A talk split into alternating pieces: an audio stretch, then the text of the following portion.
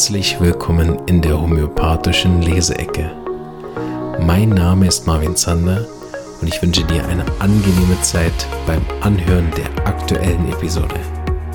Diese ist entstanden mit freundlicher Unterstützung der Omida AG.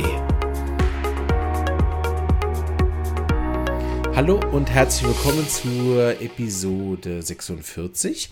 Heute aus dem Buch von Franz Vermeulen Kindertyp mit Homöopathie, zweite Auflage.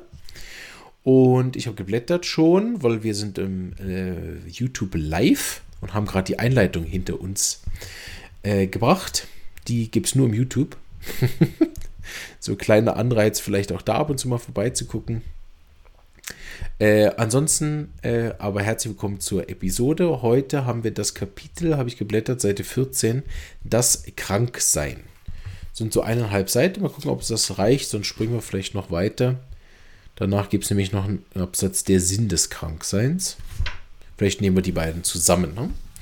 Also, es ist besser, von jemandem zu sprechen, der krank ist, als von Krankheit als unveränderliche Größe. Von einem Kranken anstatt von einer Krankheit. Nicht ich habe eine Krankheit, sondern ich bin krank. Krank sein kann von Menschen auf verschiedenen Ebenen erfahren werden. Na, interessant. Wir hatten gerade äh, als Vor, ist ja nie zufällig, ne? gerade als äh, Voreinleitung für die, die im Podcast jetzt erst dabei sind, äh, das Thema Verstandes- und Gefühlsebene. Äh, so sehr spannend, dass wir jetzt hier schon wieder bei Ebenen sind. Also, jetzt gibt es eine Auflistung 1 bis 4. Also, krank sein kann von Menschen auf verschiedenen Ebenen erfahren werden. Erstens, der Kranke sieht es oder kommt durch Untersuchungen dahinter. Flecken auf der Haut, Nasenlaufen oder andere Ausscheidungen, zu wenig Eisen im Blut und so weiter. Er erfährt es auf der physischen Ebene. Physisch. Zweitens, also es geht um Erfahrung der Krankheit. Ne? Er erfährt es auf der physischen Ebene. Zweitens, der Kranke merkt es. Er funktioniert anders oder schlechter als vor der Erkrankung. Er ist schlapp, hat keine Lust zum Essen, schläft mehr oder auch weniger, verspürt ein unwiderstehliches Verlangen nach Gurken oder Süßigkeiten. Er erfährt es also auf der funktionellen Ebene. Der Kranke fühlt es, er hat Gefühlserlebnisse, drittens, ne, die er normalerweise nicht hat. Er fühlt sich schwer, er könnte jeden Morgen in Tränen ausbrechen, am liebsten ist er allein, will nicht getröstet werden. Er erfährt es auf der Gefühlsebene. Funktionelle Ebene habe ich kurz gezögert, jetzt weiß ich aber, wie ich das nenne. Ich habe gedacht, wie nenne ich denn das? Ich nenne, also das wäre Punkt 3, wäre jetzt Gefühlsebene gewesen, aber das, was vorher war, funktionelle Ebene, nenne ich Empfindung. Ich unterscheide zwischen Gefühl und Empfindung. Ne? Gut, viertens, der Kranke erlebt seine geistige Gewandtheit als abweichend. Er kann nichts mehr denken, nichts behalten, vergisst, was er sagen wollte, glaubt vergiftet worden zu sein, in dem Vorgang etwas unheimlich zu sehen, das auf ihn lauert, meint einen zweiten Kopf zu haben. Er erfährt also die Krankheit oder sein Kranksein auf der geistigen Ebene. Sehr interessant, das hier so auseinanderzunehmen. Wir haben das ja ähm, in den äh, vollständigen Symptomen auch besprochen, diese verschiedenen Ebenen das haben wir nicht als Ebenen der Krankheit auseinandergenommen. Das ist aber etwas, was ich immer mal wieder auch mache. Wir haben das wahrscheinlich auch gemacht bei Auslöser. Ne, die verschiedenen Ebenen von Auslösern, wo die sein können. Da sind die erfahren, sind die auf der Charakterebene, sind die angeboren ähm, und so weiter. Ne? Bei diesen Krankseinsebenen, dort haben wir eben auch sozusagen nachher was wir bei der Hierarchisierung von Symptomen, also welche Symptome sind wertvoll, welche nicht, ähm, welche können wir verwenden, um ein Arzneimittel zu finden, welche nicht. Oder auch andersrum, wenn man die Arzneimittellehre studiert, ne, sieht man, aha, Arnika hat dort physische Probleme, dort Empfindungsprobleme, dort Gefühlsprobleme und dort geistige Probleme. Und damit, wenn man sozusagen auch andersrum, könnte man jetzt hingehen mit dem sagen, okay, ich muss für ein vollständiges Symptom auf jeder dieser Ebenen Symptome finden. Ne? Diese Erfahrungen betreffen Abweichungen von dem Zustand, in dem sich die Person normalerweise befindet. Ne? Das haben wir im Akuten auch besprochen. Das ist da besonders wichtig, weil dort am auffälligsten auch bemerkt wird. Im Akuten braucht es immer diese Frage, seit Sie krank sind, was hat sich geändert? Was ist neu, seit die Beschwerden äh, angefangen haben? Was ist abweichend. Ne? Normalerweise viel Durst, jetzt kein Durst. Normalerweise viel Appetit, jetzt kein Appetit. Normalerweise sehr gesellig, jetzt will ich allein sein. Ne? Also was hat sich verändert? Ist vor allem im akuten ähm, oder bei wirklich Zäsuren im Leben. Ne? Seit dem Autounfall, seit dem Todesfall, seit ich durch die Prüfung gefallen bin. Ne? Dann gibt es es auch, dann kann man auch die chronischen Auslöser so machen.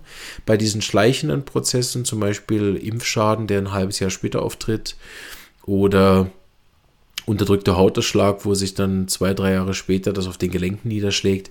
Ah, es ist ein schwierig, den Patienten zu fragen, was ist vorher, was ist nachher, weil der ja oft dann auch so eine Kaskade von Beschwerden hat über die letzten 20 Jahre. Und da noch gut sauber sortieren, welche Ebene gehört zu was, ist da sehr schwierig. Ähm, oder das Kind ist von Anfang an mit einem Geburtstrauma geboren, dann gibt es eigentlich diese normal gar nicht so richtig, weil es ist immer unter dem unter dem Schatten, so lange bis das aufgelöst wird von diesem äh, Geburtstrauma. Ne? Aber grundsätzlich bei akuten ganz eine wichtige Frage, egal auch, ne, selbst wenn der einen chronischen Zustand hat, was ist, seit sie akut krank sind, anders? Und so erkennt man dann eben seine ähm, krank sein, ne? also was, was am Menschen das Kranke ist und nicht seine Krankheit und verwechselt es dann auch nicht mit medizinischen Symptomen. Ne? Sie sind ganz persönlich und deshalb getrennt von der Krankheit oder individuell. Ne? Kranksein scheint ein individuelles Ereignis zu sein. Der individuelle Ausdruck eines kranken Menschen, um es noch einmal zu sagen, es ist seine Krankheit. Sein Kranksein und nicht die Krankheit. Ist ganz wichtig, vielleicht wenn einige zuhören, mir ist es auch schon zweimal aufgefallen, dass ich das kurz gedacht habe. Ähm, Moment kurz. Ähm, das hat auch etwas, was ganz wichtig ist, diese ganze Ich bin krank oder ich habe ein Krankheit-Thema, ist etwas, was sehr schnell auch auf eine Ebene kommt von Beleidigung. Also ich weiß nicht, ob ihr das auch so rausgehört habt, ne? aber dieses, wenn ich sage, ich habe eine Krankheit, dann ist das sozial gesehen, also teilweise sogar, ne, ja, ich hatte jetzt so viel gearbeitet, ich habe jetzt Burnout, ne? es gab eine Phase, da war das so eine Art Ehrentitel. Vielleicht nicht mehr so, ne, aber man, man benutzt das auch, ich habe eine Krankheit, ne? man benutzt das aus, aus äh, verschiedenen Techniken, um sich damit nicht zu identifizieren. Man benutzt das zum, ja, guck, das ist meine Krankheit, aber ich bin ja nicht krank. Ne? Das ist ja nur mein, mein Fuß, der krank ist, ne? aber ich bin ja nicht krank. Ähm, also man benutzt das auf verschiedenen Ebenen und ich denke, dass es hier damit nicht gemeint ist, deshalb sollten wir das nochmal gut auseinandernehmen, finde ich. Weil es geht hier natürlich nicht um eine Beleidigung. Ne? Ähm, diese Du bist krank ist ja zum Beispiel dann auf dem Pausenhof in der Schule sogar eine bewusste Beleidigung, ne? Du kranker, ich weiß nicht was, ne? Ähm, also da ist ja das, wenn ich hingehe und sage, ja, ich bin halt ein krank, ne, wäre das vielleicht auch im Sozialen sogar noch das Gefühl von Aufmerksamkeitsheischen oder wird der jetzt Mitleid oder muss ich mich jetzt darum kümmern, ah, er ist krank, der Arme, ja, wir haben halt alle Probleme, ne? Während, ja, ich habe Krebs, oh, oh, kann ich dir was helfen, ne? so. Ähm, es geht aber hier nicht unbedingt darum, um diese, diese äh, Techniken, Coaching oder so, oder ich bin krank, dass das irgendeine Form von Abwertung ist, sondern es geht hier ums homöopathische Verständnis und das ist natürlich ein Unterschied. Es ist ganz wichtig, dass man den bei so einem Kapitel auch hervorhebt, damit das nicht zu Missverständnissen führt. Also dieses Ich bin krank meint einfach, dass es keine isolierten Krankheiten gibt im Körper, weil das ein, ein ein Organismus ist, und wir kennen den ja durch die Medizin inzwischen wirklich sehr gut. Das ist also ein Organismus, der sich ja in sich den, in Kreisläufen auch bewegt und bedingt. Ne? Da ist ja nicht ein Organsystem losgelöst vom anderen, sondern das ist ja alles miteinander verbunden, sei das über Nerven, sei das über Blut, sei das über Hormonkreisläufe ähm, oder halt über über andere physikalische Kreisläufe, wenn man das mit reinnimmt, über Schmerzkörper, über all das Zeug. Also, na, es ist ja immer mit allem verbunden und äh, nicht losgelöst. Ne? Mein Fuß kann gar nicht losgelöst krank sein, selbst wenn das auf der physischen Ebene so aussieht. Ne? Und deshalb ist es immer aus homöopathischer Sicht der kranke Mensch, und, und das darf weder als Beleidigung noch als Abwertung noch als Übertreibung oder so gewertet werden, sondern als eine Sichtweise. Ne? Eine Sichtweise, um zu verstehen, damit man auch äh, den ganzheitlichen Mensch mit seiner Krankheit. Ich nenne das manchmal mit den Patienten, damit ich ihnen nicht sage, ja, wissen Sie, Sie sind krank. Äh, es ist immer noch nicht so, dass ich dann äh, das ganzheitlich versuche, dem Patienten zu erklären, ne? sondern sage, schauen Sie, das ist der Muster von Ihnen was die, was die Krankheiten dann auslöst. Ne?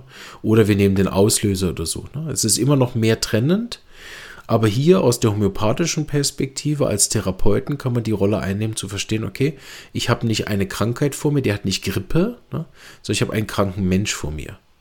Und deshalb muss ich auch den ganzen Mensch behandeln. Ne. Also ganz wichtig, dass das niemand hier, wenn da nochmal kommt, ne, ähm, es ist seine Krankheit, sein Kranksein und nicht die Krankheit. Ne?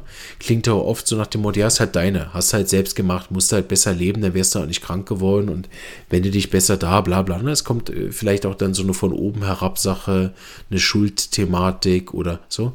Weil natürlich auch die Verantwortung für das zu übernehmen, wenn man das unvorbereitet trifft, immer in eine Ablehnung geht. Wir haben das ja auch mit diesen fünf Phasen der Trauer, will ich jetzt auch nicht zu sehr darauf eingehen, das ist ja auch eine, ein Riesenthema, aber wir haben ja auch dort ein ganz psychologisches Muster aus dem, als Menschsein, sich nämlich davon erstmal wieder loszulösen ne? und sagen, naja, nein, ich bin gar nicht krank. Und deshalb ist, wenn jetzt jemand kommen würde und sagen würde, ja, du hast nicht äh, Fußschmerzen, du bist krank, ne?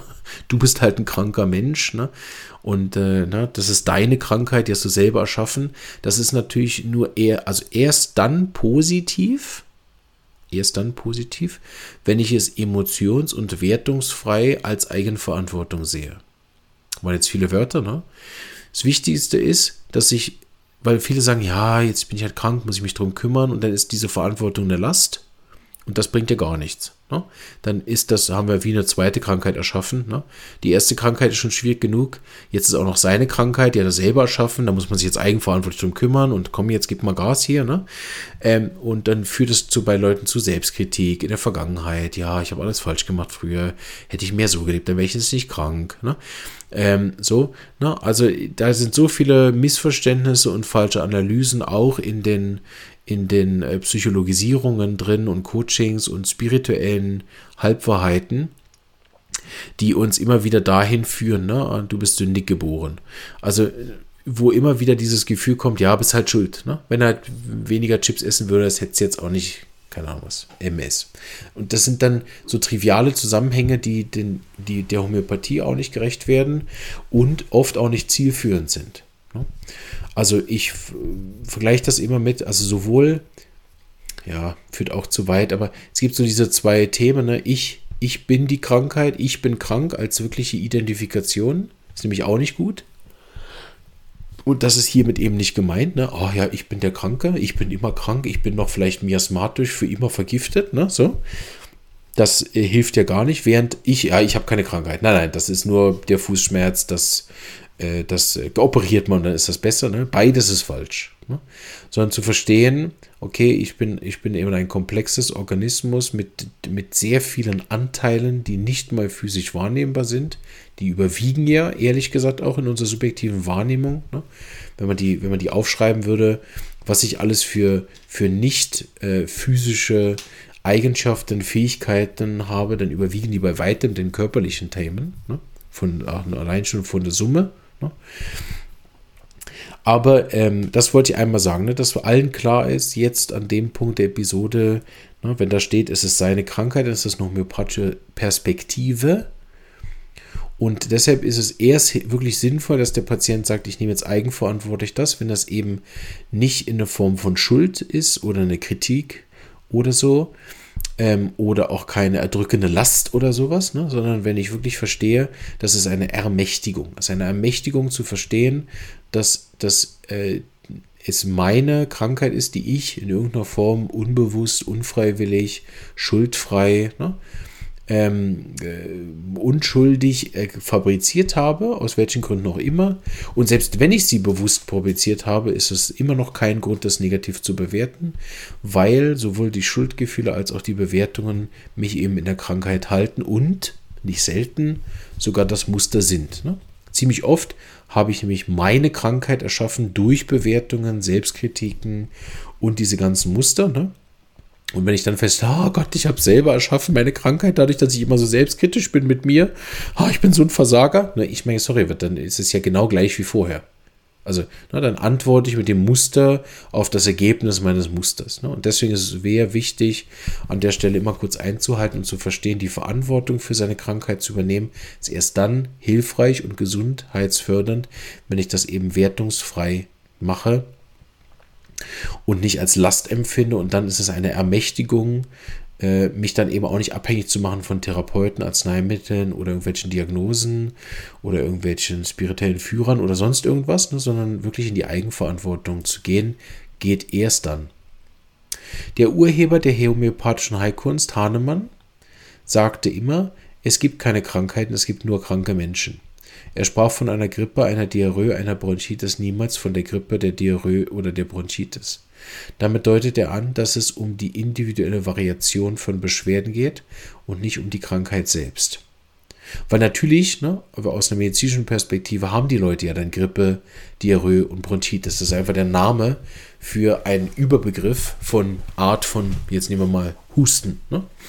Aber das, was ja für die Homöopathie wichtig ist, ist ja der individuelle Teil. Ne? Und deshalb ist nicht zu sagen, ah, der hat Grippe, weil das bringt dem Homöopathen nichts, sondern es geht darum, wie ist seine Grippe. Ne? So kriegt das nochmal mehr vielleicht Verständnis, was ich meine, wenn ich sage, das ist eine homöopathische Betrachtungsweise. Damit deutet er an, dass es um die individuellen Variationen von Beschwerden geht und nicht um die Krankheit selbst. Auch in verschiedenen Sprachen drückt sich das persönliche Erfahren des Krankseins aus. Der Niederländer sagt, wo? Ziek Zwak, krank, sich, schwach, hiek bezwiegt, er erliegt, sein Aufrechtgehen wird verhindert. Also er erliegt der Krankheit. Ne? Er muss sich hinlegen oder setzen. Der Engländer spricht von ill, irre Reden, fantasieren, das heißt eine unredliche, unreine Sprache sprechen. Auf Deutsch heißt es krank, kränkeln, gekränkt, beschädigt. Der Franzose schließlich sagt Je suis malade, ähm, vermaledeit leidend, in der aller allgemeinsten Bedeutung nicht mehr richtig funktionieren können. Ne? Und deshalb ist es auch eine, eben eine Beleidigung. Oh, du bist so krank. Ne? Du funktionierst nicht mehr richtig. Und das darf es natürlich nicht sein. Wir springen weiter. Der Sinn des Krankseins. Nehmen wir den Absatz noch. Betrachten wir die Konsequenzen solcher Erfahrungen, dann sehen wir Folgendes. Da Niederliegen kann zu Kräftigung und zu neuem Mut führen. Irre daherreden führt dazu, alles aufs Spiel zu setzen, bis man wieder klar spricht und denkt. Kränkungen führt zur Wiederherstellung zu einer neuen und anderen Einstellung, zu neuer Einheit, als Gegenstück zu beschädigt oder entzweit sein. Leiden kann dahin leiten, es anders anzupacken, alles anders zu sehen, ein anderes Leben zu führen. Wer kennt nicht die erfrischende Wirkung, die eine akute Erkrankung haben kann? Leider führt die heutige Auffassung mit Bekämpfung und Unterdrückung nur selten zur Wiederherstellung zu neuem Heilwerden. Früher nannte man einen Behandler Heilmeister oder Heilkünstler. Ne? Man kann sich fragen, welches Ziel das Leben hat, wenn die sichere Gesundheit zu einem Besitz geworden ist. Leben bedeutet doch wachsen, werden, der man ist. Dies geht nicht ohne Fehler und Hindernisse. Darum werden Regulierungen und Korrektur notwendig.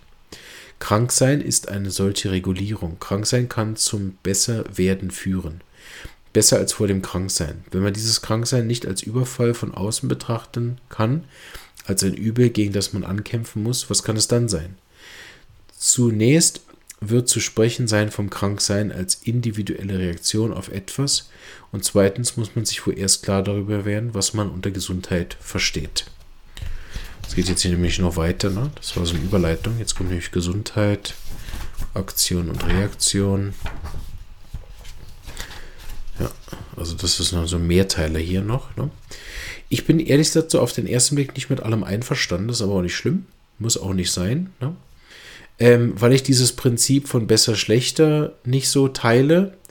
Ich verstehe, in welchem Zusammenhang er das natürlich meint und ähm, ich bin aber ziemlich sicher, dass diese Gesundheit-Krankheit-Reaktion vom biologischen Sinne her, ne, also wie wir evolutionär uns entwickelt haben, nicht zwangsläufig in besser und schlechter eingeteilt werden darf, wie wir das in menschlich-moralischen Begriffen meinen, So hier würde ich auch eher reden von ähm, krank sein oder heil sein ne?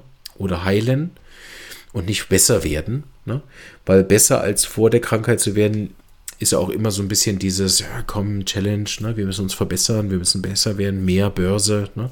mehr Umsatz, mehr Bruttosozialprodukt, ja, mehr, besser, ne? ist irgendwie auch wieder Psora. Und kann ja dann auch schnell stressen, wenn man da irgendwie so eine hohe Ansprüche mit sich bringt und Erwartungen.